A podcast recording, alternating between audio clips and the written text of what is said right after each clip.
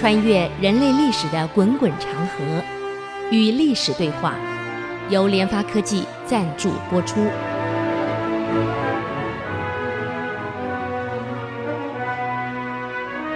这里是 IC 之音逐客广播 FM 九七点五，您所收听的节目是《与历史对话》，我是刘灿良。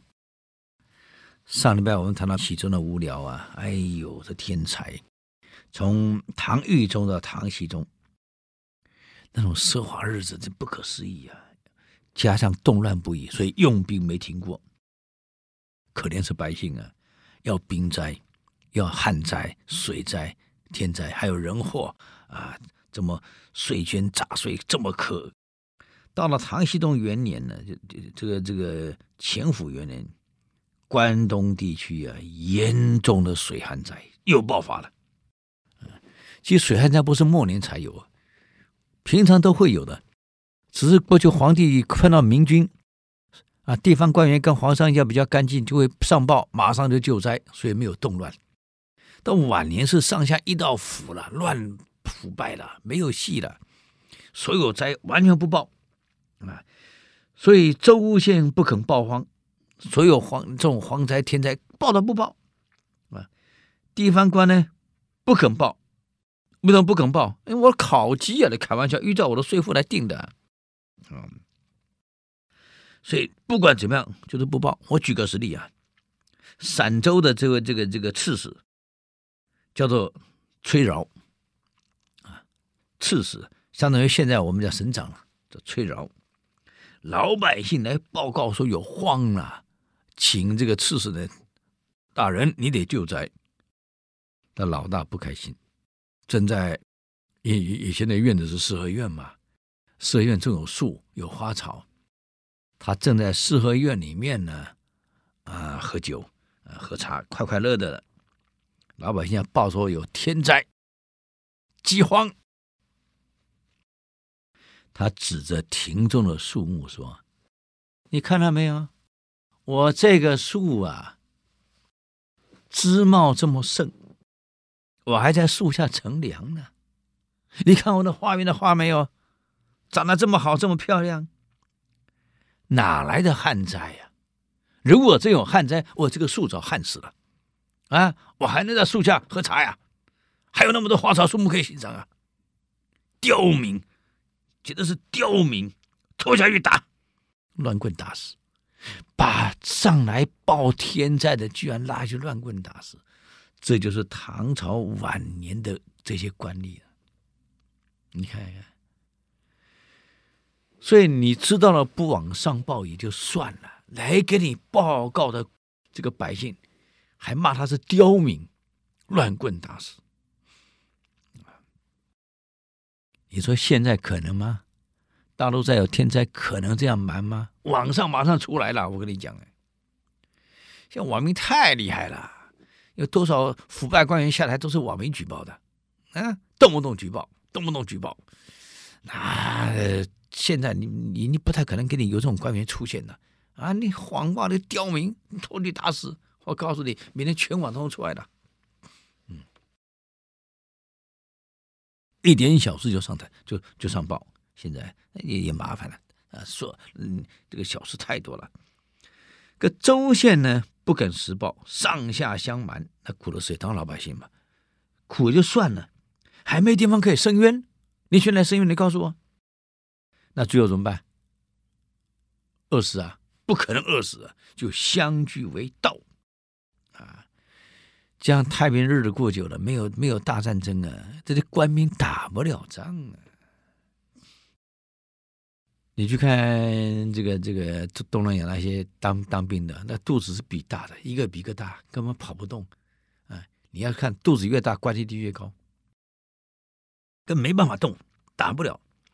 所以这些相聚为道是农民，体力也比较好啊，为了生存呢，拼死拼搏啊。这官兵嘛又怕死，那怎么办？他不怕死啊，反正我不打我也死，打了还有一一线生机，拼。这官兵是要保护我自己，我怎么能打死呢？啊，所以整个国家就闹哄哄的。有一个叫王仙芝的人，他本来是个私盐贩子。哎，你奇怪，你看看，唐朝造反的是卖盐的，明朝造反的也是卖盐的，啊，因为从汉以后啊，这个盐呢，盐铁是官卖，铁控制当然要控制嘛，怕哪里失足无体造反了，所以盐也是由官卖控制。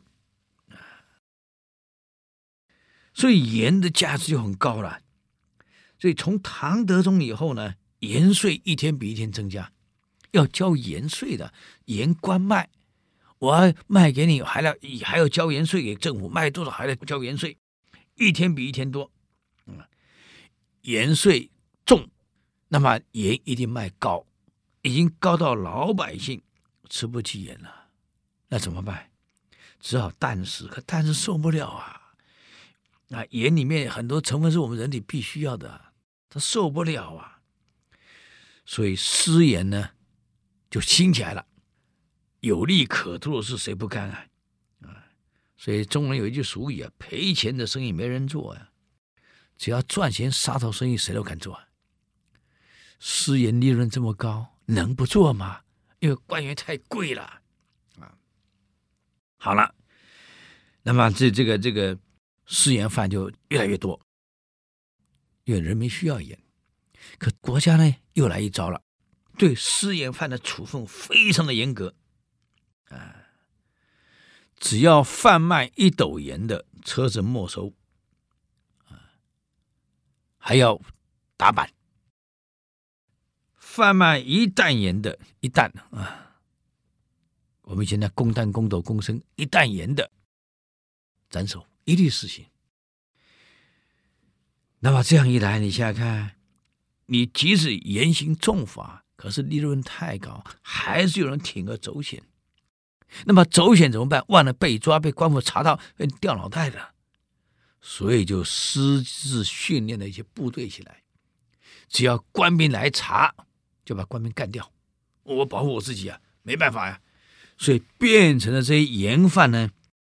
组成了自己的私人部队，来对抗官府的这个这个查验。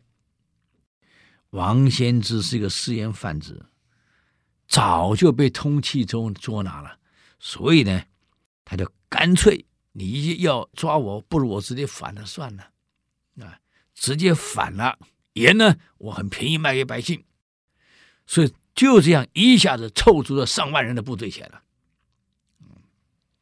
自己给自己封了一个封号，叫天补平郡大将军兼海内诸豪都统。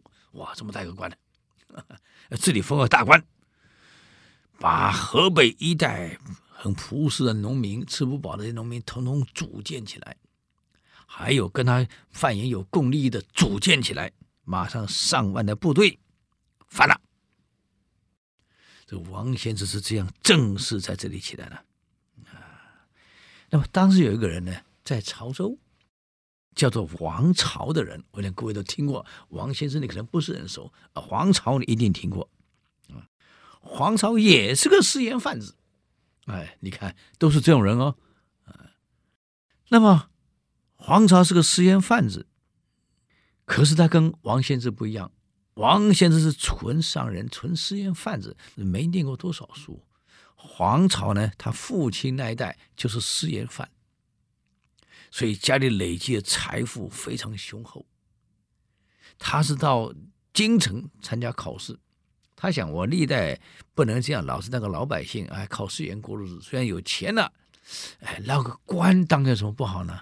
可以漂白呀，啊，当官可以漂白呀。所以进京科考啊，结果怎么样呢？哎，我们休息一下，等会儿再回来与历史对话。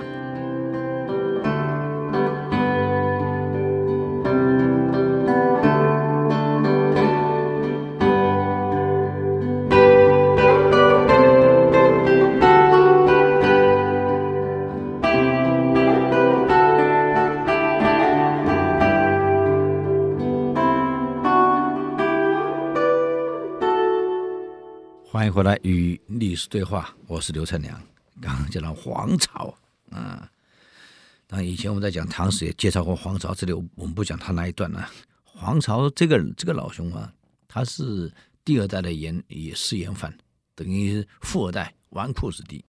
但是说纨绔也没那么纨绔，他还是很用功读书的，所以他跟跟这个王仙芝不一样啊，他是有脑袋的，书念得很好，可惜没官运，怎么考都考不上，连考几次没有被录取，哎，心怀不平啊！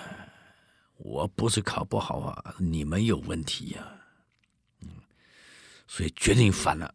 既然朝廷不用我，我就反了。这跟洪秀全有点像。洪秀全是你考不上反的，啊，所以黄巢就在潮州举兵反了。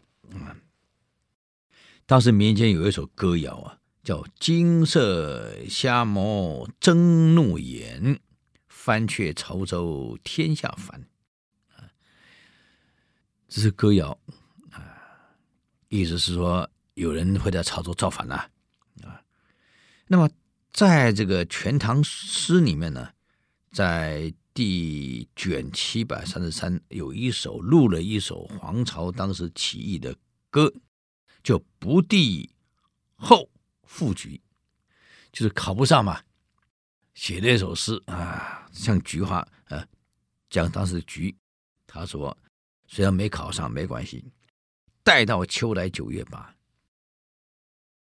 秋菊是秋天开嘛，到九月八的时候，啊，那你看一到秋天，其他花不开了嘛，只有菊花开嘛，所以他说待到秋来九月八，我花开后百花杀。其他花呢，都是因为秋到了入冬了，全冻死了，杀死了，就我菊花大放，嗯，冲天香阵透长安。我这个菊花的香味呢，透整个长安城，满城尽带黄金甲，是比喻了。菊花什么颜色的？金黄色的嘛。满城尽带黄金甲，这个满城呢开的金黄色菊花，意思说将来我要杀进来，我是菊花取代你旧唐朝，我的部队呢满城都是我的部队黄金甲了。后来张艺谋拍了一部电影嘛，叫《满城尽带黄金甲》，一部电影。里面还有那个我们周董主演里面一个将军哈、啊，就是引用了黄巢的这一首呢，不第后复举的这一首诗的最后一句“满城尽带黄金甲”。那么黄巢呢，就带着他的部队投奔王献之来了。你想，两个这个力量一组合不得了哎，我们。中国人有一句话：“一加一大于二”，是真的这样，力量合起来不得了，大于二。所以当时大陆上国共两党如果不这样对立，合起来那不得了啊！一加一哪里能力是有二？一定大于二。嗯，所以王先生跟黄巢两股力量一旦会师啊，那不得了了。山东一带居民，山东、江苏一带、河南、河北，这个农民啊，那是争先恐后的加入这个部队呀！啊，短短一个月，部队已经扩充到十余万了。你看，一个部队十来万不得了嘞！啊，经过十几个州，到一个州攻下一个州，到一个州拿下一个州。那么拿下一个州呢，就就地征兵征粮。你看，嗯，整个这个这个长安紧张了，啊，又反了。嗯，乾隆三年，动乱的第三年，唐朝一个将领呢叫宋威，在宜州呢大破王献之部队，大破，打赢了。打赢以后呢，人就最怕这样子造谣、谎报，就给朝廷谎报。高仙芝被我杀了，已经战死了。就找了一个脑袋啊，战死人脑袋砍下来，跟高仙呃王仙芝比较像的，就送到朝廷去了。朝廷真以为王献之战死了，连脑袋都看到了。马上给他加官进爵，哇！百官入朝庆贺，恭喜皇上啊！你真是，真真是真命天子啊！你真的是啊，福丰正大呀！这下动乱平定了，高兴啊，庆祝！啊，那么这个加官进爵后的这个这个这个宋威呢，呃，就回到了青州，把部队遣散了。他以为真解决了，就遣散了，自己骗自己，谎话讲一百次，会以为是真话。啊，你在戏里面演哪一个角色演久了，还以为自己真的是他，真是这样啊！还以为自己这这这就是皇帝啊，演皇帝演久了，还真以为自己是皇帝啊，各位。那很可笑啊！入戏太深也是危险。你看大陆演几个专专门的演演员，呃，演那个在八零年代拍的《三国演义》，演关羽那个很帅的那个，我不知道各位看过《三国演义》的连续剧没有？啊，演关羽的那个，一辈子就是演关羽了，其他不演了，而每天也是耍大刀啊，这个这个这个动作，但他个子也高啊。啊，也将近一米九了，个子很高大，因为关羽个子高大嘛，长得又帅，所以现在也五六十岁了，胡子很长了。他现在留胡子留得很长，就留得跟关羽一模一样的胡子。你看，入戏之深啊，以为这里就是关羽了，会有这种这种错觉啊，所以这是很好很好玩的，很有意思的。嗯，演毛泽东的一些那个古月，演到最后还以为真的是也是毛了，所以入戏太深。这个宋威呢，也以为真把王先生给杀了，其实是没有杀，那个人头假的过去的，还以为真杀了，回来后还把真把部队给遣散了，嗯，朝廷很高兴啊，嗯，结果没想到过了三天，怎么哎，王先生部队又攻另外一个州去了？这不是死了吗？怎么三天后就复活了？他耶稣啊！啊，复活了，嗯，这奇怪了，所以没没办法，朝廷又下令来了，啊，听说王先生死后复活，赶快啊，还要不要再平乱，所以他不得不把部队又重新组建起来，啊，这些组建起来就麻烦了，大家心里不高兴啊，好不容易回家可以过太平日子，现在又回来打仗了，哎呀，打仗懒洋洋的呀。都想只想休息呀、没有士气呀，啊，所以战在于志气。魏辽子兵法写得很清楚啊，打仗首重在士气。再精良的部队的装备，一旦没了士气，打不了仗了。就像我们谈不到篮球的时候打不过人家，还没开打以前，我小时候来看篮球，还没打，报纸就登，我们以少输为赢。这个没打就喊我们一定要输，你说还有士气打吗？只要不输太多就赢了嘛，就算赢了嘛。啊，少数为赢，少数为赢，老是讲这个话是不对的。嗯，赢就赢，输就输了。嗯，到了九月呢，王先生你攻陷汝州了，居然把汝州的刺史啊，汝州刺史这个王僚抓了。汝州大概是现在河南的驻马店一带啊，就给抓了。王僚是谁呢？这个王僚出这个背景可不一样啊，他可是宰相王铎的弟弟呀，那开玩笑了啊！这个老弟给抓了，那怎么办？嗯，所以王先生知道他的背景，宰相的弟弟在朝中很有影响力，所以也没杀他，就把他看管起来啊，待他还是可以的。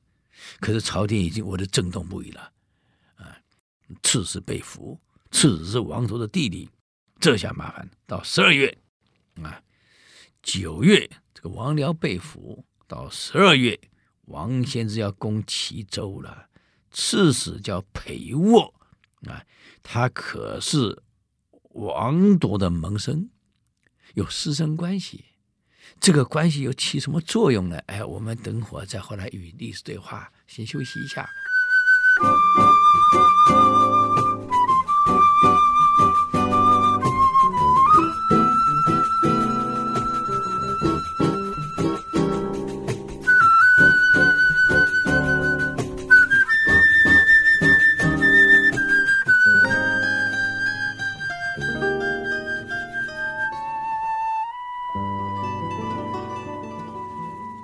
欢迎回来与历史对话。刚刚讲到这个王僚被俘，王僚是王铎的弟弟这下严重了，宰相弟弟都被俘虏了啊！别人被俘就算了，这里弟弟不能不管呢、啊。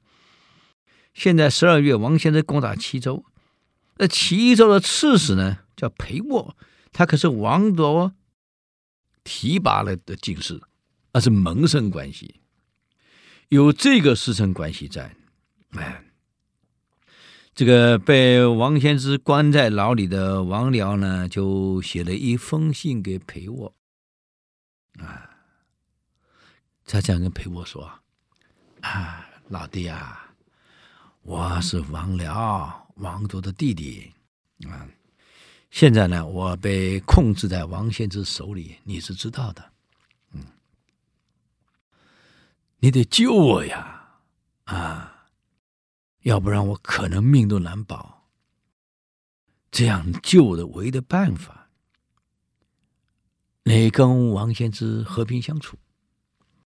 然后呢，自古以来解决叛乱有两个途径，啊，一个呢是接纳他们，一个呢是消灭他们，两条路。接纳是安抚。是安抚叛乱，一个是对抗，对着干，把他消灭掉。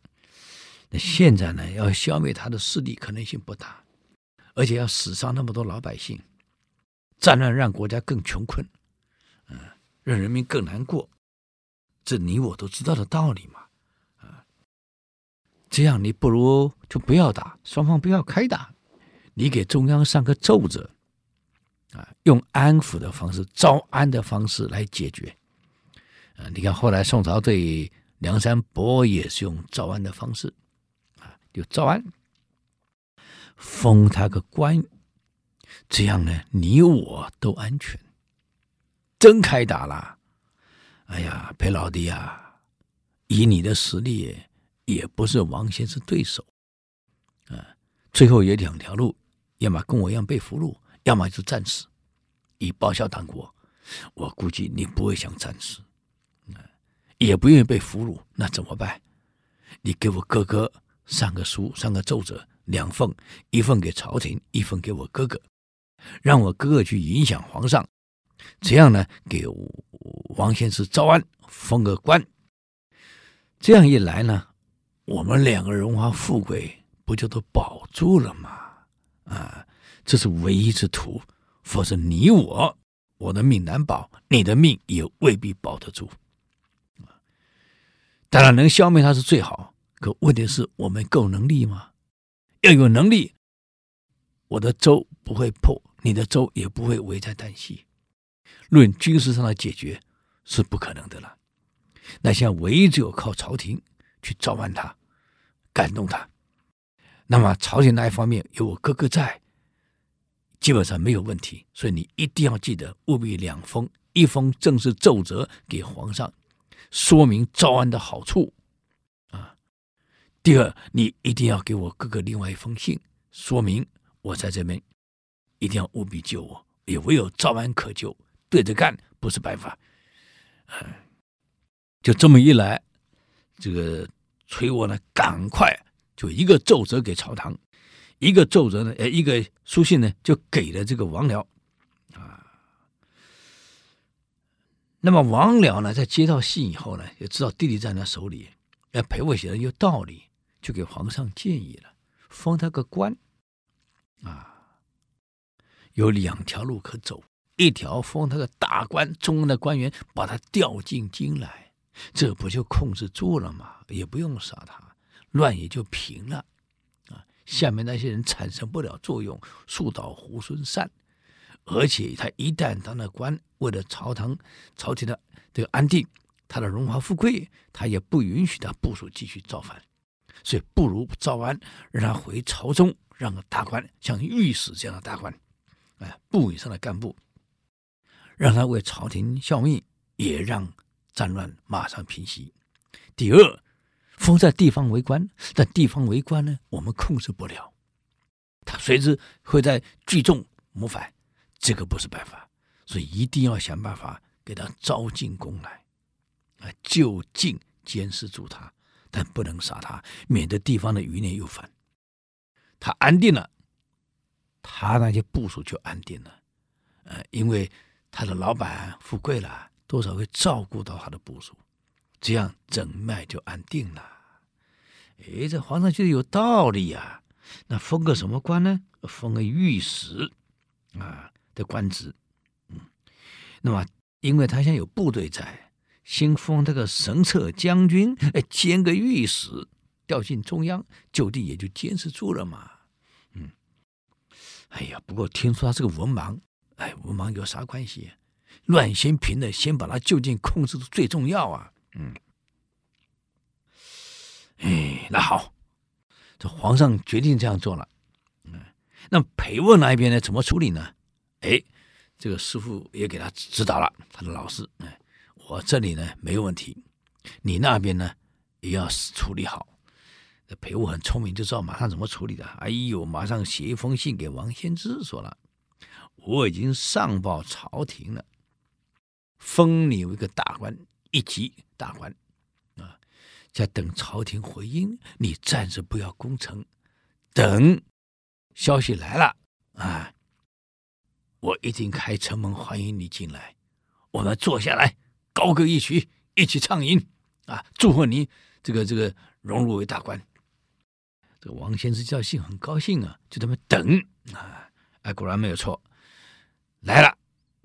这个中央的告声，这古代啊，这种任官的命令，朝堂任官的这个诏书叫做誥升啊，报告的告，身体的身叫誥升。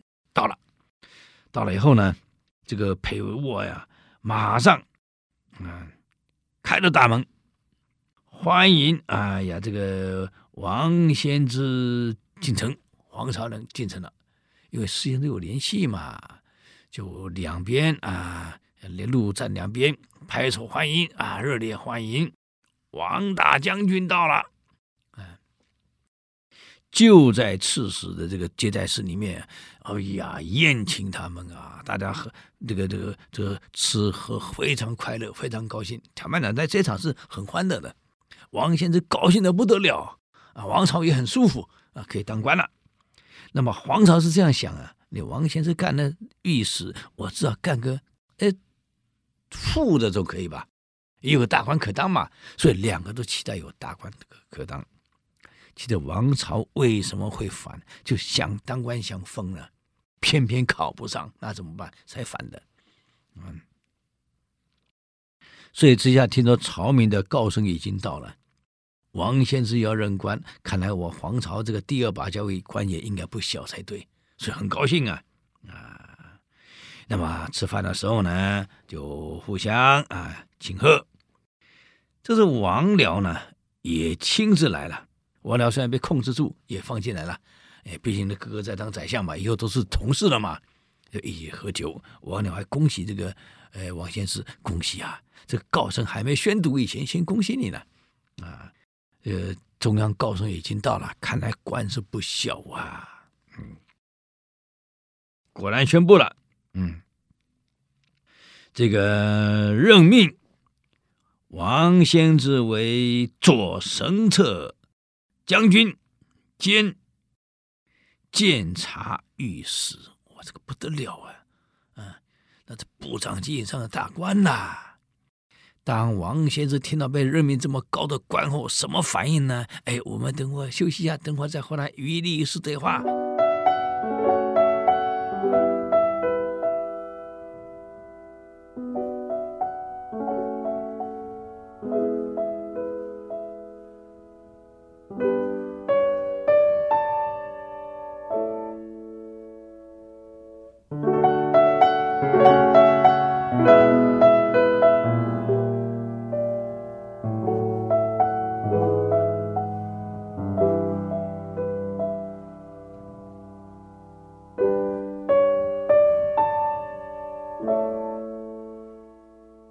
欢迎回来与历史对话。你看，王仙芝一个老粗，没念过书的老粗，一个失言反子，就这么造反一下，哇，不得了啊！啊，神策将军、左神策将军兼这个这个御史，那中堂啊，这么高的官呐、等于现在这个这个这个，呃，行政院副院长了，高兴的不得了啊！嗯，手舞足蹈啊，王僚举杯跟他恭喜呀、啊！哎呀，恭喜你呀、啊，也早到京城报道啊，早点到京城报道啊，恭喜你呀、嗯。这个王先生高兴的不得了啊，手舞足蹈。哎呀，谢谢啊，谢谢！哎呀，王良兄啊，谢谢你！哎呀，这个你在我这里看管的日子里没有好好接待你，哎呀，真不好意思啊！哎，这不其实不是看管啊，我真的对对你很照顾的。哎呀，是真的很照顾。哎呀，裴老弟呀，感谢你呀，这一个奏折起这么大的作用，我当了御这个御史大夫了。哎呀，监察御史了，过谢谢谢谢。可大家都在举杯庆祝的时候，有一个人脸色不对了。各位，你要记得做事，孟子讲的对，独乐乐不如同乐乐。这个中央做事儿也欠考虑，毕竟没有经验。各位，你们也从历史要学会经验啊。将来你给部属封官的时候，千万记得提拔的时候，周边跟他共事的副手。你不要漏了。王朝带的部队来也不少啊，可我尊你为领袖，我是副手。怎么？你现在当了左神策将军了？啊，兼监察御史了？可我皇朝呢？Nothing，我半行，康康康，什么都没有。而你要晓得，黄巢想当官的那个渴望是胜过王献之，所以才会屡试不中，愤怒而写那一首这个赋局的这诗出来啊，落地赋赋词。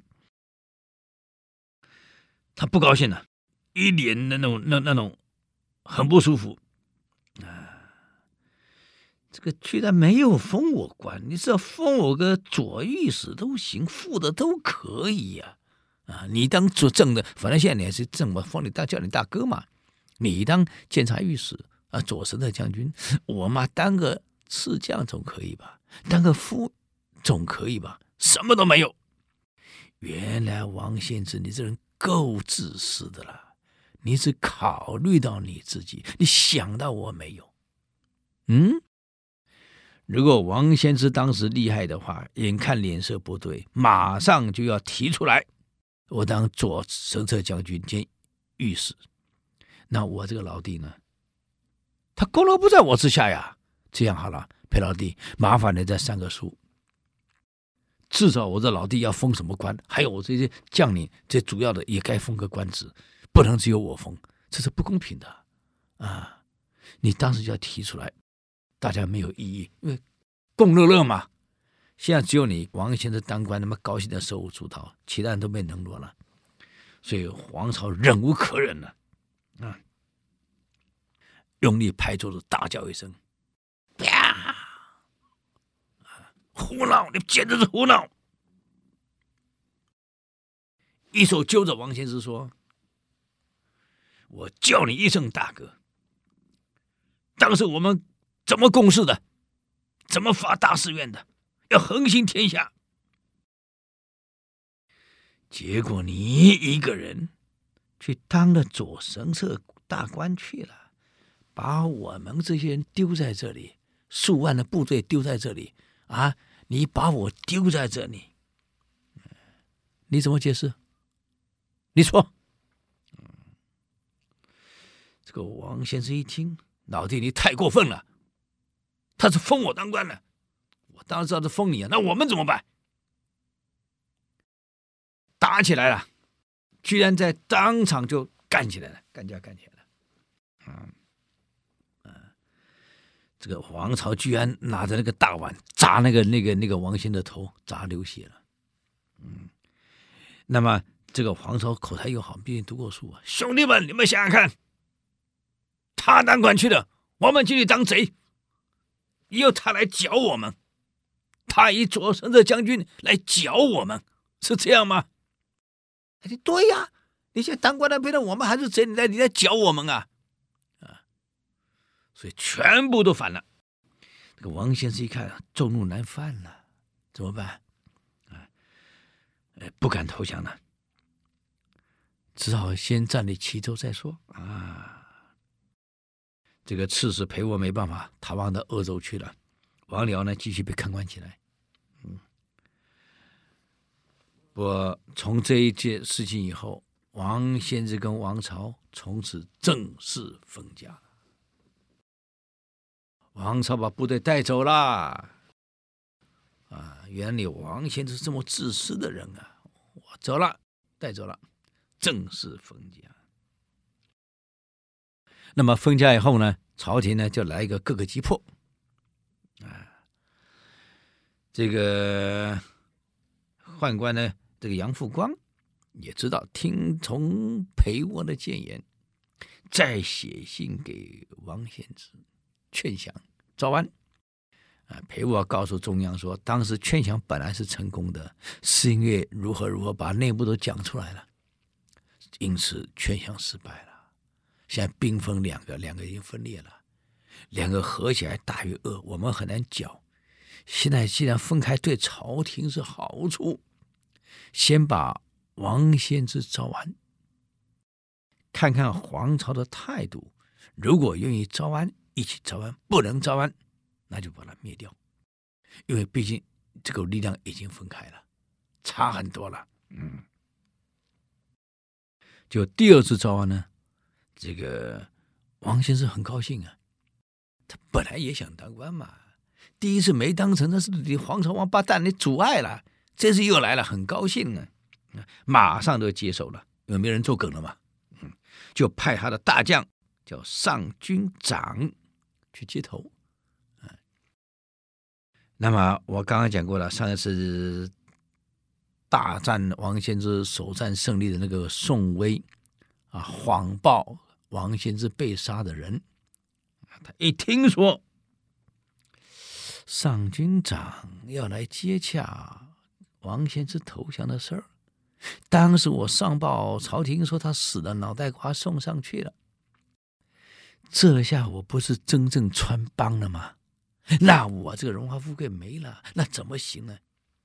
就派人在途中劫持的上军长，就是高仙芝的代表，劫持了，然后写奏折，再写个奏折到朝廷，假说我跟上军长在颍州西南大战，生擒了上军长，交付朝廷处理。其实上军长不是被你俘虏的呀，他是代表我王先生受降，准备当官的呀。那么宋威是担心这样会穿帮，我当时说这个这个这个王献之先知已经被我杀了，那不穿帮了吗？所以就把上军长给拦下来，谎称说在这个这个颍州一战，我战胜了上军长，他被我俘虏，送交朝廷处决。可朝廷也不明察，就把他斩首了。把上军长给斩掉了，各位，所以你可以想，我们为人处事中间多复杂呀，很多事情一定要问清楚。这一斩，王先生气坏了，怎么不是讲好我封官的吗？你把人给杀了，啊，这样一来，所有的贼兵再也不相信朝廷的招安了。招安的结果是被杀，怎么招安？王先生一怒之下带大军攻击颍州了。哎呀，可是王先生毕竟不是有脑袋的人啊，靠蛮力，一怒，所以叫怒不兴兵哦，极愤怒的时候不要去打仗啊，失去理智啊。为什么火烧连营七十里，刘备大败啊？也不过就是因为一怒之下兴兵发动武马，当然大败嘛。嗯，所以王仙之战死，这是真的战死了。战死以后呢，那么这个这个部署呢怎么办？也不敢投降，为为什么？怕被杀，就通通投黄巢去了。黄巢等于说接收了全部的部队，啊当然势力大了。所以从这里我们得到什么教训？朝廷处理问题真是不够圆融，没考虑到王先生没脑袋，只考虑自己的荣华富贵，他没想到周边的弟兄。如果当时能够在会场讲这段话，一起提拔上去，早就解决问题了。学历史要学到他们问题关键在哪里，我们要懂得处理。好，那么我们今天就给各位报告到这里。如果对我们的节目有什么建议跟指教，请到 IC 之音网站留言。我们的网址是 www 点 ic 九七五点 com 与历史对话。我们下次再见，谢谢。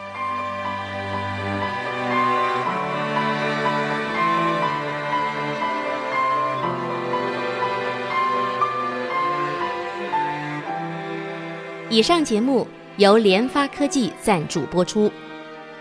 联发科技邀请您同游历史长河，发现感动，积累智慧，扩大格局，开创美好幸福人生。